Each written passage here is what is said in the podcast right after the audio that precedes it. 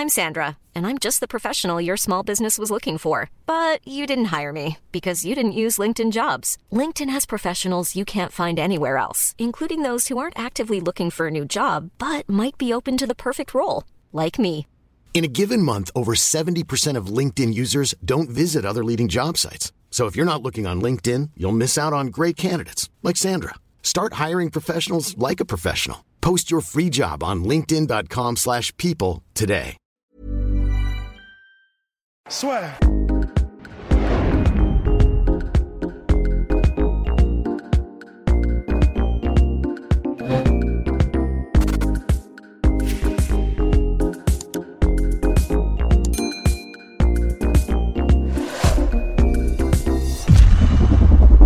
Bien, bonjour à toutes et à tous, bienvenue dans le podcast La Sœur. Bonjour Oh, Polydomso, bonjour Rusty Business. Rusty est prêt comme jamais, parce que là, Ouais, ouais, je suis sur la page Wikipédia en ce moment même là. and gentlemen, on va faire les pronostics co-main main event de l'UFC 257 qui a lieu le 23 janvier prochain. N'hésitez pas à vous abonner, balancer un petit pouce bleu. Parce que là, ça va être du lourd, du très très lourd. On commence donc par le co-main event. Dan Hooker, numéro, actuel numéro 6 de la catégorie, qui affronte Michael Chandler, ancien champion du Bellator, qui a signé à l'UFC et qui fait donc son entrée dans l'organisation. On avait fait la petite preview. On voit ça assez compliqué pour Michael Chandler, mais notre cher Polydomso n'avait pas parlé de ce combat-là. Alors, Bah, euh, pour moi, je pense pas que ce soit un match-up super favorable pour, pour, euh, pour Chandler. Euh, non, c'est dur comme, comme accueil euh, Ouais. à l'UFC. Et pour moi, ça me, ça me conforte dans l'idée que, bah, que Chandler, à mon avis, euh, l'UFC ne mise pas énormément dessus. Tu vois, c'était plus un, un levier de négociation euh, dans, la, dans la négociation entre Poirier. euh, Connor et euh, enfin à, à mon sens c'était ça hein, l'arrivée de, de Chandler et aussi le fait de, de, de le mettre en remplaçant du combat c'était du, combat Pour Khabib Poirier. Non, Khabib euh, Gedji. Habib Gadji, fait, ouais. Et euh, non, oui, c'était vraiment une histoire de, tu vois, de, de smooth up, les, euh, d'accélérer en fait le processus, tout en sachant que de toute façon derrière Chandler, euh, il n'avait pas énormément d'impact en fait dans la dans la catégorie et de de, de, traction lui-même pour négocier. Donc c'est c'est un peu comme ça, c'était un peu un truc en one shot à la Dana White. Hein. Faut faut pas sous-estimer Dana White. hein. C'est un bon euh, il est assez intelligent, il est assez machiavélique. hein. Il peut tirer plusieurs ficelles. Billard à trois bandes, il, est, il connaît, tu vois, il connaît. Et donc, euh, je pense que là, maintenant que c'est passé cette histoire, euh, que Ouais. Poirier il a accepté de combattre euh, Connor, que Justin a combattu Khabib comme il fallait, que Tony Ferguson de toute façon a évacué de l'équation, là maintenant on est dans, un, dans, un, dans une négociation qui est plus fluide. Et du coup, bon, bah, Chandler. Bon bah vas-y euh, Hooker tu vois Et genre et, et c'est pas cool c'est- assez violent euh, comme traitement parce que je trouve que euh, même si c'est un, très bon lutteur, euh, Chandler, et qu'il est assez athlétique et très explosif et très dangereux sur les premiers rounds, euh, l'adversaire, un adversaire comme, comme Hooker qui a, qui a la capacité de feinter, qui est très, très longiligne et qui a une, bonne activité, franchement, avec le jab, avec les low, enfin même les calf kicks plutôt, c'est quand même c'est beaucoup d'armes qui peuvent poser énormément de problèmes à Chandler. Euh, surtout qu'on avait vu que Chandler, même s'il est capable de faire des grandes euh, explosions, à chaque, euh, chaque mesure où il fait une explosion, chaque moment où, par exemple, il va faire une esquive rotative pour, pour éviter un coup, bah, ça va diminuer un peu Ouais. sa barre d'énergie.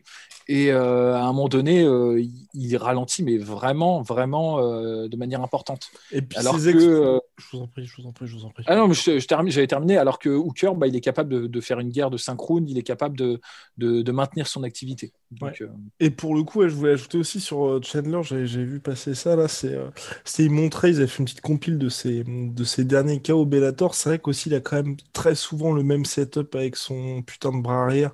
Où, euh, et je pense là pour le coup que bah, notre cher Dan Hooker, enfin ça va, je pense pas, je pense que un avec euh, avec City Kickboxing, même si Eugene Berman ne sera pas dans le corner, ils ont vraiment taffé ça. Et puis le fait, tu vois, qu'ils prennent à chaque fois la mesure avec son jab et tout le temps pareil. Là, je sais plus, c'est le le dernier mec ou l'avant-dernier mec qu'il a fini au Bellator, il a essayé cinq fois jusqu'à ce que ça passe en bras arrière et qu'il le finisse et qu'il le mette KO, tu vois. Mais je pense que tu essayes cinq fois contre Dan Hooker, bah tu finis par te faire seulement contrer en fait. Bah, et puis, euh, j'ai, je, je, je, crois aussi que euh, le fait que Hooker soit très, très, très chaud sur tout ce qui est euh, les attaques qui viennent du bas vers le haut, genre des genoux, il, les genoux de Hooker, c'est, c'est vraiment, vraiment, vraiment. Il les met en interception, il les met en offensif et tout. Enfin, ça, plus des front kicks, des trucs comme ça, à mon avis. Euh, toute proportion gardée, mais j'ai je, je, l'impression qu'on va avoir un petit peu une redite de euh, Cowboy Cerrone contre Alex Hernandez, ouais. où, euh, bah, grosso modo, une fois qu'il aura pris la mesure et le timing de Chandler, si Chandler ne l'a pas éteint les premiers échanges, je pense que euh, il va prendre très très sévère en, en genou, en front kick, un truc comme ça. Ouais, et puis d'autant plus que le grappling mine de Danouker, c'est pas non plus comme s'il était catastrophique aussi. Donc c'est vrai que Michael Chandler, qui a l'habitude de passer le premier round, de se servir de ça pour se donner de l'air, je pense que là aussi, ça va être assez compliqué pour lui, tu vois, de se dire, je peux me garder ça pour me permettre de dicter un peu le combat et reprendre un peu, euh, gagner un petit peu de temps s'il y a une espèce de marée néo-zélandaise. Mmh, je pense que c'est euh, bien, euh, bien vu de la part de, de Rust euh, de, de, souligner l'importance des, euh, des coups en interception de, de parce que tout le, tout le jeu de, de, Chandler va être de rentrer dans la distance de, ouais. de Danuker parce que sinon il a, il a, un, il a un net désavantage d'allonge. Il est petit. Et, euh, et le problème de, de Chandler, c'est que c'est pas quelqu'un qui, euh, qui est très sophistiqué dans, dans ses entrées. Il est très rapide, hein, il est très explosif, surtout dans, dans les débuts, euh, premier round.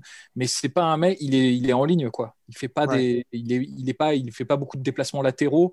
Et même sur les changements de niveau, je trouve pas que ce soit euh, ce qui se fait de mieux. Alors il le fait, hein, parce que bon, bien sûr, euh, c'est un lutteur boxeur, donc euh, c'est son, c'est sa base, c'est son, c'est son jeu en fait euh, dans l'octogone. Mais euh, comme tu le disais, il a tendance un peu à répéter les mêmes patterns quand, quand il veut rentrer. Et euh, moi, tu vois, j'ai un peu peur de ça, c'est-à-dire qu'il va se retrouver en bout de course et il sera enfin, constamment harcelé par, euh, par Dan Hooker. Alors, ce sera peut-être pas forcément des énormes coups, mais bon, bah, tu sais, à force de prendre des calf kicks et de prendre des jabs, à un moment donné, tu vas essayer de. Il va multiplier ses entrées et j'ai peur qu'à un moment donné, il répète un peu deux, trois fois la même entrée et que bon, bah, Dan, Dan Hooker en prenne la mesure Ouais. et l'intercepte. Et si de toute façon il essayait de, de, de le faire de manière un peu plus passive, d'attendre trop, euh, Dan Hooker est capable aussi de, de construire euh, des combinaisons qui mènent vers un finish. Je rappelle quand même que Dan Hooker a fini Gilbert Burns, qui est quand même bien classé euh, maintenant en Ouais. welterweight, sur une construction comme ça, hein, euh, avec euh, jab, genou en cours de, de- Ouais, oh, il en était cours de- en magnifique. cours de combinaison et il le passe vraiment bien. Donc et, bah, ouais. et on peut aussi, on peut aussi citer euh, un des genoux. C'est vrai que quand tu parles d'interception aussi. Et en plus, c'était contre le même, pas le même genre d'adversaire, mais un adversaire plus petit qui a tendance aussi à se pencher un peu vers l'avant. Beaucoup plus Chandler, mais c'était Ross Pearson et euh, il a mis un KO contre Ross Pearson. Euh, Dan Hooker, un, un genou mais absolument somptueux. Et c'est vrai que comme Chandler, pour, place, pour placer son overhand, il est effectivement obligé de se projeter vers l'avant et de baisser son centre de gravité et tout.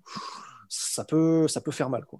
Doesn't smell good for Michael C. Alors, messieurs, pronostic? Bah alors, euh, moi, je vais me lancer parce que ça fait longtemps que je suis pas venu. Euh, Oui. je pense que je pense que Dan Hooker va gagner. Je pense qu'il va gagner de manière relativement confortable euh, et je donne un TKO round 2. Euh, Ouais. Je pense, je vois bien ça. Alors après, faut, on peut être surpris hein, par la, la vitesse et l'explosion euh, de, de Ouais. Chandler. Euh, mais néanmoins, pour ce que j'ai dit euh, précédemment sur euh, son approche qui est un peu trop frontale, je trouve, euh, je pense que c'est c'est du tout cuit pour, pour Dan Hooker. Hmm. Ouais, bah pareil. Comme euh, ouais, c'est c'est vraiment ça. Il- je pense qu'il est, il est très athlétique, très explosif et, euh, et il fait peur sur un coup et, euh, et il peut éteindre. Mais je pense qu'il faut, pour battre Hooker, il faut un peu plus sophistiqué que ça si t'es pas Francis Ngannou euh, des lightweight. Quoi. Je, je- je- je rajoute juste un petit point parce que ça m'est revenu entre temps, c'est qu'il y a peut-être une inconnue sur euh, Hooker parce que la- le dernier combat c'était la guerre contre, euh, Exactement. contre Poirier et il, est dans- il en est sorti un peu, je trouve. euh, Bon là on est sur de l'analyse psychologique de comptoir, mais il, est dans- il en est sorti un peu brisé, moi je trouve euh, mentalement à la sortie de ce. Ah bah ce- et puis physiquement Voilà. aussi, hein, parce que Physiquement, c'est physiquement c'est clair, mais bon pour le, on, on extrapole sur euh, une Mais petite. c'est clair. Mais attends, l'année de- 2000, l'année 2020, mine de rien, de Dan Hooker, c'est deux guerres contre Paul Felder et Dustin Poirier, avec à chaque fois ton billet gratos pour l'hôpital quand même. Non, c'est clair, c'est clair. Donc, euh, je sais pas jusqu'à combien de temps le. le- C'est tu vrai. sais, il y a toujours un moment où le menton lâche. Ouais. Bon, Dan Hooker, euh, je pense pas qu'il en est à ce stade-là, mais euh, c'est une inconnue. On ne sait pas dans quel, euh, c'est- dans quel état mental il va aborder ce, ce combat. Moi, pour moi, c'est le, le petit X factor qui pourrait éventuellement faire bouger mon pronostic. Mais, mais je reste sur, sur, un pronostic de victoire de Dan Hooker hein, quand même. D'autant plus que bah, si on parle de menton, on peut aussi évoquer celui de Michael Chandler. Il a, il a, il a pas un menton de verre, mais il a quand même été mis KO plusieurs fois. Et alors c'est pas que c'est suspect, mais dans le sens, voilà, c'est pas, c'est pas Mark Hunt, quoi. Oui, non, c'est clair. Non, c'est Michael Chandler. Bien. Bien, on va passer maintenant au main event. Conor McGregor, Dustin Poirier, 23 janvier. il est l'heure, il est l'heure de se mouiller. On va commencer par notre cher Polydomso. Alors Bah, euh, ah, c'est. Bon, déjà, je suis super content que ce combat se fasse quand même. C'est une, non, non, mais c'est une revanche. Euh, je suis intrigué parce qu'il y, a des revanches, tu sais, euh, c'est un peu plus bon. tu dis bon, ça fait un peu chier quand même parce que le, la dynamique euh, n'est pas, n'est pas vraiment favorable. Quoi. Mais là, il y a eu tellement euh, d'amélioration de la part de, de, Dustin Poirier que pour moi, c'est un, un match qui fait sens à ce niveau-là. Mhm. On n'est pas dans la même catégorie. Euh, enfin, c'est intéressant. C'est vraiment intéressant. Pour moi, il y, a des, il y a des trucs qui peuvent vraiment rendre le, la rencontre palpitante. et notamment, bon, bah, tout ce qui a été dit précédemment dans les vidéos que vous avez faites, hein, mais des améliorations en anglaise, euh, aussi euh, dans la, dans la gestion du rythme du combat par, euh, par Dustin Poirier, qui est un peu moins brawler dans, dans son approche. c'est plein de choses qui me font dire que s'il la joue intelligent, s'il a une approche un peu finaude, plutôt que frontale, il peut vraiment, il y a moyen qu'il gagne, quoi. Tu vois, il y a moyen vraiment. J'ai envie de savoir ce que tu penses de ça. Comment est-ce que tu fais si tu es Dustin Poirier pour pourrir le combat? Parce que Guillaume était en mode, bah, les armes sont pas évidentes parce que le clinch c'est pas son truc, amener au sol c'est pas son truc comment il fait pour éviter la marée sur les premières minutes pour pourrir le combat, tu vois Moi, déjà, j'aurais une approche qui. Euh, je pense que c'est un combat contre Conor McGregor, ça se gagne euh, au niveau de ta stratégie, mais ça se gagne aussi psychologiquement. Et je mhm. pense que ce qui est important, c'est qu'il laisse pas le milieu de l'octogone à Conor McGregor euh, en début de combat. Conor McGregor, il aime beaucoup faire ça. C'est vraiment de se pointer, mais quasiment sans garde, sans rien. Dès que le combat commence, il arrive, il a déjà le milieu de l'octogone.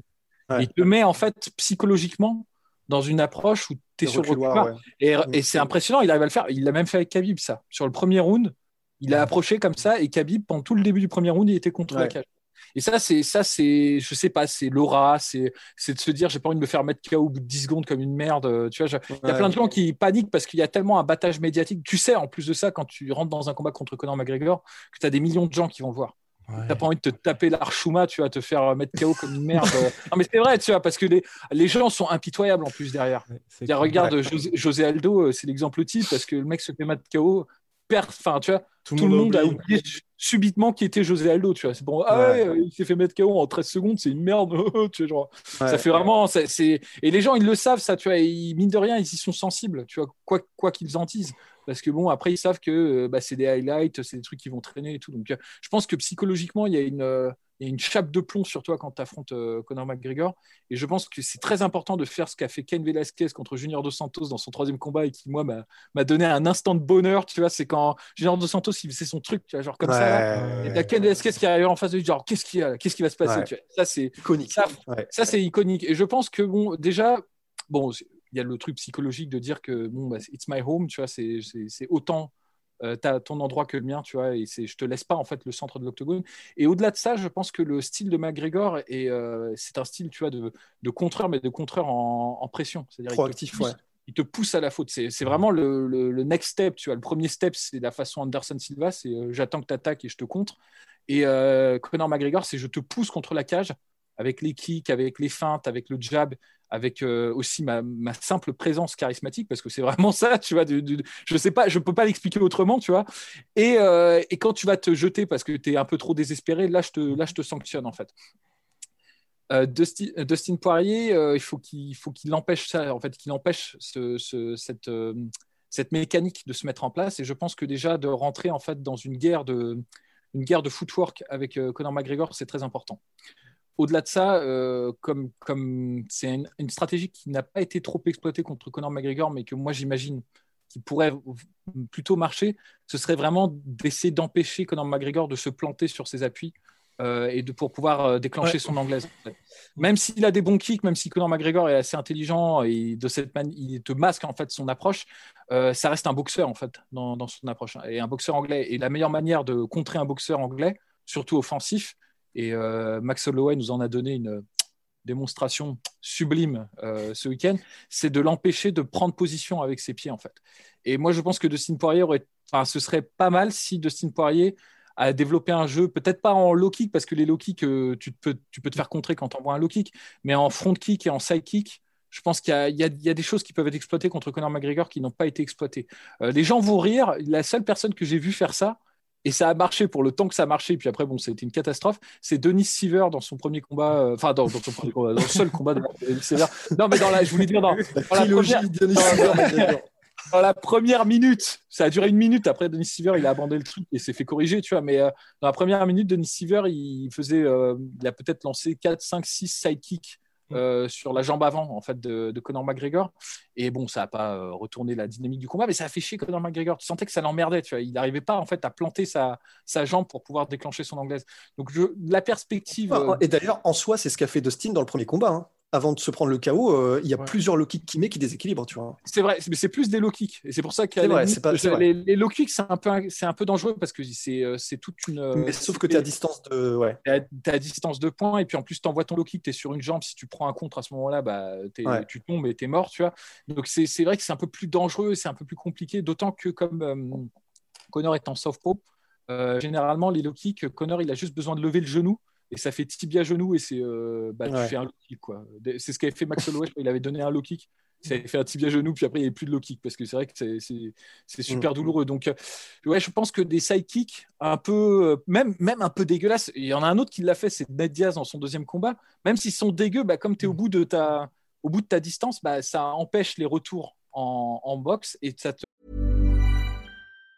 Even on a budget, quality is non-negotiable. That's why Quince is the place to score high-end essentials at 50 to 80% less than similar brands. Get your hands on buttery soft cashmere sweaters from just 60 bucks, Italian leather jackets, and so much more. And the best part about Quince, they exclusively partner with factories committed to safe, ethical, and responsible manufacturing. Elevate your style without the elevated price tag with Quince. Go to quince.com slash upgrade for free shipping and 365-day returns. Fait gagner du temps en fait. Et surtout, ça te permet de disputer le centre de l'octogone. Moi, je pense que donc les deux premières rounds, si j'étais euh, Dustin Poirier, j'éviterais d'engager trop en anglaise et j'essaierais vraiment d'avoir un bon kicking game au début. Et dès, tu vois, euh, principe de Bernard Hopkins, hein, dès, que, dès que Conor McGregor essaie de resserrer la distance, tu clinches. C'est-à-dire tu, tu le gardes ouais, C'est soit all the way soit all the way out. Quoi. Ouais. All the way in, all the way out. Et donc, moi, je ferais ça sur les deux premiers rounds. Et puis après, bah, quand ça ralentit un peu, là, je déclenche un peu en anglaise. Parce qu'en revanche, si Dustin Poirier se lance et se dit je vais, euh, je vais faire du Paul Spadarofa, tu sais, le shoulder roll, mais en, en jambe, euh, jambe, euh, tu vois, en soft po, je me dis il va se faire. Ouais, contre Connor, c'est peut-être le pire truc. Ouais. C'est pas le bon, surtout dans les premières minutes. Après, sur, les, sur le troisième round, quatrième round, quand le, quand le rythme a baissé, quand la vitesse et l'explosivité de Conor McGregor est, est moins là, il y a, y a, c'est une arme très intéressante. Mais le problème, c'est que ça laisse trop d'espace euh, en fait, cette défense-là de, shoulder roll, elle est bien contre les volume punchers un peu à la Holloway parce que c'est pas, grave, pas grave s'il y a deux coups qui passent parce que tu, exposes quand même ta, tête, même si tu prends pas sur le menton, tu prends, euh, il y a moyen de prendre des coups à la tempe, il y a moyen de prendre des coups autour des yeux et tout ça, donc ou sur le nez. Contre un mec comme Holloway qui a pas une force de frappe énorme, c'est pas mal parce que ça te permet de rester dans les échanges et de pouvoir contrer. Mais en revanche, contre un mec comme Conor McGregor, même s'il te touche sur le front, à mon avis, il te, creuse un trou, tu vois. Mm. C'est ça le problème. Et donc, euh, ça, cette garde-là, elle n'est pas efficace, en tout cas dans les premiers instants en fait, du combat. Donc, moi, si j'étais, enfin, si j'avais un conseil à donner à Dustin Poirier, c'est évite l'anglaise sur les deux premiers rounds. Euh, tu mm. peux faire des feintes en anglaise, hein, ça, tu as le droit, tu vois, mais euh, évite de trop t'engager, d'envoyer des gros crochets ou de, ou de faire ce qu'il fait d'habitude, tu vois, c'est switch. C'est, ouais, non, non, ça, c'est. discipliné pour ça? Bon, on avait parlé, mon cher. Ouais, ouais, on en avait parlé. Mais mais c'est vrai qu'en revanche, mais pour rebondir, euh, pour rebondir sur ce que tu disais, euh, Paulie, sur le, côté mental, ben, en fait, je, suis, je suis, je suis d'accord parce que c'est ce qu'il faudrait, ne, pas laisser, euh, ne pas laisser de place dès le début et marquer son territoire face à Conan, etc. Mais le problème, c'est que je, je, pense que c'est vraiment mentalement, c'est peut-être pas là où justement il, va, il fera la différence parce que mmh. on, l'avait déjà dit, mais lors des, lors des très très gros rendez-vous, c'est là où généralement bah, il, on n'a pas le Dustin Poirier version de luxe. Et là, contre Connor, je ça veut rien dire parce que c'est de la, c'est du, comment dire, c'est des échanges d'avant combat, mais euh, je, je sens pas forcément qu'il a cette espèce de volonté de, conquérant ou en tout cas de vraiment de marquer son territoire. Et j'ai un petit peu peur, tu vois. Contre Habib, il était censé, bah, d'ailleurs, il était censé, c'était le game plan, euh, prendre le centre de l'octogone. Euh, c'est l'inverse qui s'est passé au bout de trois secondes. J'ai un peu peur. J'ai un petit peu peur que ouais, c'est étonnant. soit vraiment pas là, justement, où il puisse briller, tu vois même contre Holloway, alors que pourtant il avait une présence physique euh, qui était supérieure et euh, qui, euh, qui, normalement l'assurait, tu vois, de, de, de, déterminer sa position dans l'octogone, bah, jusqu'à ce qu'il mette un contre contre Holloway qui lui permette de renverser la vapeur sur le premier round, c'était, il le laissait venir à lui en fait. C'est très étonnant. Mais en revanche, peut-être que justement le dernier combat, il a dû faire l'effort contre Hooker de venir mhm. le chercher. Donc il l'a fait sur 5 rounds. Et même contre, pour moi, c'est pour ça en fait. C'est parce que c'était Hooker, tu vois. J'ai vraiment l'impression avec Dustin qu'il y a ce côté, euh, il, met, il met à l'amende tout le monde, sauf. Et il était dans une situation d'urgence pour le coup aussi, hein, parce qu'il perd les deux premiers rounds contre Dan Hooker. Non, mais c'est un, un, mystère parce que je pense pas qu'on puisse dire que, que Dustin Poirier n'a pas de mental ou n'est pas. c'est ça. Il, a du cœur. Ça, c'est pas vrai. Il est très très courageux et puis moi j'aime bien. Enfin, je suis un fan inconditionnel de Dustin Poirier. Euh, j'aime beaucoup. Tu sais, c'est un des rares mecs qui a suffisamment de sang-froid pour euh, pour faire des interactions avec le public ou euh, genre par exemple, tu sais, au combat contre Hooker, ouais, listen to Bisping, et ça, ça m'a vraiment fait marrer. Et je me dis putain, il faut quand même beaucoup de sang-froid pour pour faire ça dans un combat, surtout en début, tu sais, quand c'est un peu tendu. Ouais. un peu la nervosité euh, du début de chaque début de combat. Donc je mm. sais pas, je sais pas. Effectivement, moi pareil, j'ai du mal à l'imaginer comme ça, mais je sais que c'est un conseil que, que, je lui donnerais de toute façon. En règle générale, quand tu combats quelqu'un qui est euh, ou tu combats quelqu'un tout court, en fait, ce qui est intéressant, mais à plus forte raison quand tu connais, en fait, quand tu sais ce qu'il va faire, c'est pas forcément de se dire euh, moi je vais faire ce que je fais et je vais essayer de le dépasser tu vois c'est de, de, se dire l'approche qu'il faut avoir quand tu combats un profil un peu à la McGregor c'est de se dire je vais le sortir de son, son plan A je vais même pas essayer de, de mettre mon plan A à moi et de, de tu vois, d'exprimer mes forces par-dessus les siennes. C'est, je vais essayer de faire en sorte qu'il puisse pas exprimer sa force principale, en tout cas sur un premier temps. Et après, ensuite, quand il est forcé à prendre autre chose, là, on peut s'adapter, être sur un terrain d'égalité et pouvoir faire autre chose. Parce qu'en fait, sinon, le jeu de Conor McGregor, il est trop bien rodé. C'est, Donc c'est pour ça que je dis que c'est très important. Les premiers instants, moi je vais te dire, les premiers instants du combat vont, être révélateurs en fait hein, euh, sur, euh, sur la suite du combat, je pense. Ouais, ouais mais, mais même je pense que là je, je, te rejoins aussi. Le, la simple manière dont les deux vont avancer l'un vers l'autre, c'est con, tu vois, mais je pense que rien que là, on va savoir direct, tu vois. Bon ben, allez messieurs, il est temps. Il est temps de se mouiller. Euh en fait, euh, c'est tendu quand même comme combat, malgré tout. Ah, en tout cas, et puis malheur au perdant, hein, parce que là, ce sera très dur, hein, peu importe qui En fait, euh, moi, je vois les, je vois bien, ça, ne me choquerait pas que Dustin Poirier arrive à, tirer en fait le combat dans une guerre d'usure. Et si, guerre d'usure il y a, je pense que c'est lui qui gagnera. Vraiment. Ah oui, ah si, ça va, si, ça va, au-delà des trois rounds, moi je pense qu'il y a des chances. Sauf si euh, c'est vraiment bah, il s'est pris deux knockdowns sur les, euh, sur les deux premières rounds et euh, c'est la galère. Il a un tel, recul, un tel euh, retard en point que voilà, tu vois, et donc du coup, il perd en décision. Un peu Connor, Nate, deuxième combat. Mais mais j'ai du mal à quand même imaginer ce scénario. Je pense que c'est soit ça va se terminer dans les deux premières rounds et ça va être chaos pour Connor, soit c'est une guerre d'usure et c'est Dustin Poirier qui l'emporte. Peut-être même avec une soumission à la fin, parce que mmh. je pense que Connor McGregor préfère se laisser soumettre que de prendre des coups et de se prendre un KO. Tu vois. Mais surtout que ça fait un petit moment qu'on l'a pas vu euh, Dustin Poirier tenter des soumissions. En vrai, t'as l'air assez dissipé dans ce podcast. non, non, mais j'ai pas beaucoup dormi. Ah oui, d'accord. Mais ouais, c'est vrai que euh, ces soumissions, il, les a et ça fait un petit moment qu'il n'a pas pu les montrer. D'autant que dans son dernier combat contre, euh, contre Dan Hooker, moi j'ai bien aimé ce qu'il a fait en lutte et euh, mhm. il y avait, euh, c'était intéressant. Il y avait du Khabib hein, dans ce qu'il faisait. Tu vois, c'est, marrant. Il y a une petite influence, notamment de, de, lutte contre la cage où il a vraiment. c'est dans le quatrième round, je crois, où il ponce Dan Hooker, mais c'est assez violent hein, d'ailleurs.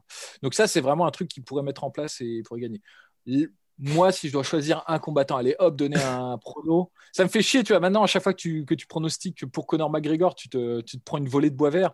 Mais j'ai tendance à penser quand même que le match-up favorise plus Conor McGregor sur ses premiers rounds. Et j'aurais. Allez, je vais pas, je vais pas me lancer au point de dire Conor KO au premier round, mais, euh, c'est un truc que je vois quand même bien venir, tu vois. Je, le vois bien, ce, ce, ce, KO au premier round de Conor McGregor, tu vois. Donc, euh, je Allez, je vais, je, vais, je vais couper la poire en deux. Je vais dire euh, Connor, victoire par KO au deuxième round. Dustin, euh, KO au premier round. J'ai coupé la poire en deux. Mm. Ouais. Ben, et du coup, tu dis quoi, pardon? Je dis KO, euh, KO par enfin, Connor, mais KO Dustin au deuxième round. Conor mais KO Dustin deuxième round. Voilà. Ouais, Rust, alors C'est bien, tu, c'est bien, tu suis Rust. ah, putain, c'est terrible. Euh, bah, moi, je mets euh, Connor, mais KO au premier round. Oh bah, c'est, ouais, bah non, c'est, probable. Hein, c'est, euh, stylistiquement. Ouais, non, mais moi aussi. Je du coup, McGregor par KO au premier round aussi. Non, mais vraiment. Non, mais bah, du coup, c'est Dustin Poirier qui va gagner par KO au premier round. C'est fatal. non, mais, le problème, c'est honnêtement, honnêtement, le problème avec Dustin Poirier, c'est que dans l'histoire, il n'y a aucun moment. Enfin, moi, je sais qu'il n'y a, aucun moment où tu vois, il y avait des combats où justement le côté mental, il m'a agréablement surpris. Et puis, mine de rien, je suis désolé, moi, le combat contre Dan Hooker, j'ai je, fait une nuit blanche pour ce combat-là. C'était très, très chaud. Et il, je vais pas dire qu'il a fait n'importe quoi contre Dan Hooker, mais il y avait, il y avait clairement moyen d'éviter une guerre pour Dustin Poirier, tu vois. Et c'est, c'est ce c'est ce qui fait aussi que là, je le sens pas du tout, parce qu'à chaque fois, tu vois qu'il y, a des, y a des trucs qui paraissent entre guillemets évidents, bien évidemment. On est, enfin, voilà, on n'est pas combattant de MMA pro, on n'affronte pas des tueurs à gages comme Habib ou, Conor McGregor, mais tu vois, il y a certaines choses qu'il faut appliquer. Dustin Poirier, il le fait pas, ou du moins, t'as pas l'impression que tu vois, même façon euh, Justin Gagey contre Habib, où tu as un round où, ok, ça se passe pas comme prévu, mais quand même, il essaye de faire ce qu'il doit faire pour, pour, pouvoir gagner contre Dustin Poirier. À chaque fois, tu fais, ah putain, mec. Euh, Là, tu vois, fallait le faire. Il y avait une stratégie qui était plus ou moins ambitieuse à essayer de mettre en place.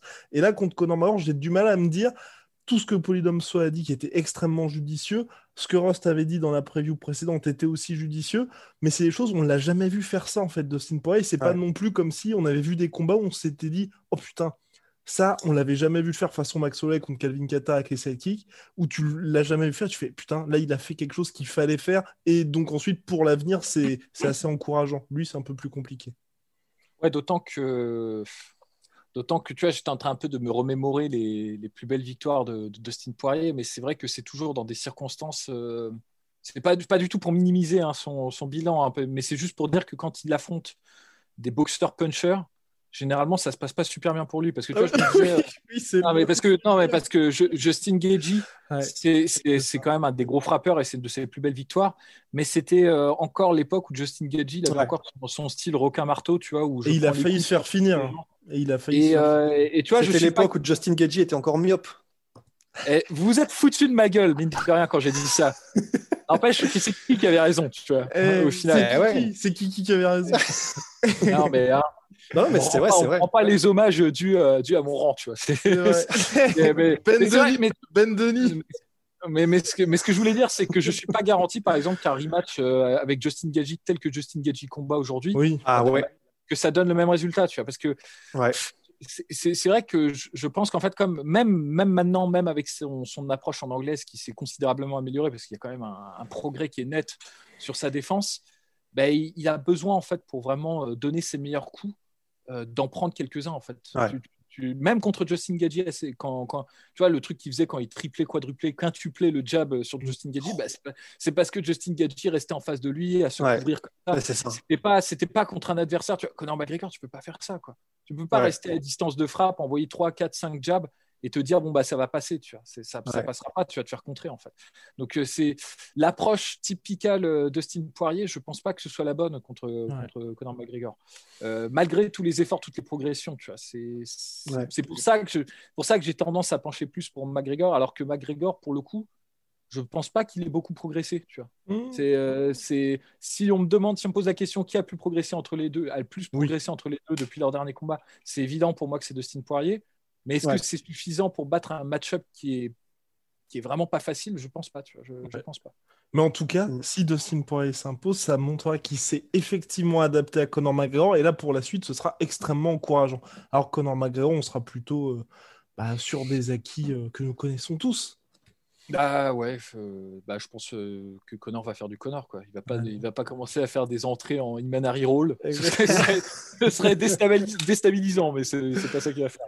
Alright, bien messieurs, rendez-vous le 23 janvier prochain. Oh Juste avant, euh, il me semble que sur l'IFC 257, alors peut-être j'ai une connerie, mais il y a un combat qui va passer un peu euh, fly under the radar. Attends, laisse-moi deviner. Est-ce que c'est euh, Armen Tsaryukian contre Nasrat oh, que, il est... Oh, il est de retour Ouais, Et- il est et même ce pas, il est combat-là, ça même va pas être- sur la main card, tu vois. C'est Attends, Euh, il est, il est euh, combat principal des prélims, je crois, Mais et ça va être une blague. ce combat. Mais ce mec, sa carrière à l'UFC, mais je, Ah, qui a... je sais pas ce qu'il a fait au matchmaker, mais bah, Tsaroukian, il est arrivé quand même. Premier combat à l'UFC, Makhachev. Ensuite, Olivier Aubin-Mercier, David Ramos. Et puis Ouais. maintenant, euh, Ah. Akbarzad qui, qui a fait quoi? Qui, qui s'était, Il s'était fait mettre KO à Las Vegas et je crois qu'il est revenu depuis. hein. Je crois, ouais. il a Contre Drew Dober, c'est ça, Drew Dober, ouais, C'est. Dober, ouais. Un truc assez. Mais, mais il est, mais il est bon, Akbar. Et Drew Dober est excellent aussi. Putain, hein. mais c'est Ouais.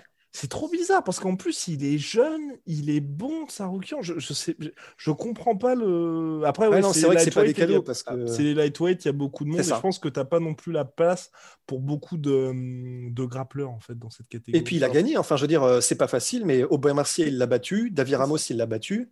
Ouais, et que euh, Makhachev. il, est, il est très très chaud. hein. Et puis honnêtement, vous allez voir, euh, vous allez le voir combattre. On en parlait tout le temps euh, du coup avec Guillaume et Poli de- de- du combat contre, euh, bah, c'est bon, contre Maratchev justement, Ah, qui est un des plus beaux combats de lutte grappling que vous pourrez voir à l'UFC. Magnifique. Bah voilà, ça c'est c'est Armen euh, Tsarukyan. je Contre, contre le, contre le Dark Horse de la catégorie en plus. Hein. Ouais, le ouais. et tout. euh, Et qui a fait ça en étant très jeune. Enfin, de toute façon, Makhachev était, enfin, est jeune aussi, mais euh, voir ce niveau-là de maîtrise dans ces domaines-là, c'est assez impressionnant euh, pour des gars comme ça. Et d'ailleurs, Premier combat euh. Et d'ailleurs, je crois que ce combat-là a le record, c'est peut-être des bêtises que je dis, mais euh, du, du combat qui se termine à la décision avec le moins de frappes. Je crois que. Ah ils ouais ont- ouais, je- je- franchement, Ah ouais je- crois qu'ils ont fini à moins de 20 ou Ah, moins ouais, parce que c'était un combat de grappling, hein, quasiment. C'est ça, hein, ouais. que ça. hein, enfin. Ouais, ben, en parlant d'ailleurs de gens qui sont pas gâtés par le match-up, euh, j'ai eu une petite larme pour ce cher Santiago Ponzinibbio qui est euh, Oh. ce week-end après, après deux ans de après deux ans de ramage, euh, combat contre euh, Li Jingliang et se prend un KO au premier round. Cette victoire ouais. consécutive qui prennent fin comme ça. La vie est dure, la vie est dure. Et tu sens, tu sens que c'était le ring rust aussi, hein, beaucoup. Hein. Il déclenchait pas. euh, Plus euh, Li Jingliang, c'est un combattant qui est chiant à combattre, qui est, qui est difficile à combattre, euh, qui Mhm. est pas, qui est pas très connu, mais qui, euh, qui a de belles Ouais. victoires. Il avait battu Z- Zaleski, je crois, de, de Saint. Elius Zaleski Ouais. Ouais, Elius Zaleski, ouais. Donc euh, c'est c'est un adversaire qui est, qui est compliqué à aborder. J'ai eu, une- j'ai eu ma, petite larme du week-end pour, Ouais, pour oui. Pe- pe- Ouais. pe- petite tristesse. Donc pour finir sur le point stat, oui, donc 14 frappes pour Islam Makhachev et 13 pour Arman Sarukian. Ah ouais, c'est ouf. Ouais. Et pourtant, c'est un, un combat, c'est non-stop action. C'est fou. Et par contre, ouais, euh, 4 sur 9 au takedown pour Islam, 1 sur 12 pour Arman. Bien, messieurs, merci beaucoup. Big shout out à My Sweet Protein. Moins 42% avec le code de la sueur, moins 10% sur tout Venom avec le code de la sueur, et moins 70% sur tout Off-White avec le code de la sueur. Bien évidemment, c'est une plaisanterie. c'est juste notre cher Polydomso qui est beaucoup trop dans, le, dans un autre game, dans un autre game, tout simplement. Attention, attention, attention, ladies. Attention à vous. Ouais. Attention à vous. Allez, Allez, au revoir.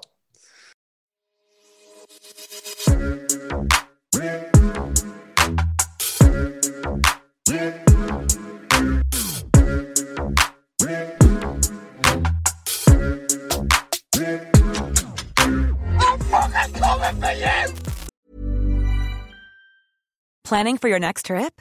Elevate your travel style with Quince. Quince has all the jet setting essentials you'll want for your next getaway, like European linen, premium luggage options, buttery soft Italian leather bags, and so much more. And is all priced at 50 to 80% less than similar brands. Plus, Quince only works with factories that use safe and ethical manufacturing practices. Pack your bags with high-quality essentials you'll be wearing for vacations to come with Quince. Go to quince.com slash pack for free shipping and 365-day returns. Et voilà, c'est la fin de votre épisode du podcast La Sœur. Si ça vous a plu, n'hésitez pas à nous mettre les 5 étoiles sur Apple Podcast ou sur Spotify. Vous pouvez aussi nous laisser un petit commentaire, ça nous aidera beaucoup. Et si vous voulez aller plus loin avec nous, vous tapez La Sueur sur toutes les plateformes ou sur les réseaux sociaux, vous nous trouverez. Et là, vous nous écoutez très certainement en audio. On est aussi en vidéo sur YouTube, mais également sur Snapchat. Là encore, vous tapez La Sueur et on sera là. Merci de votre fidélité et à très vite pour de nouvelles aventures.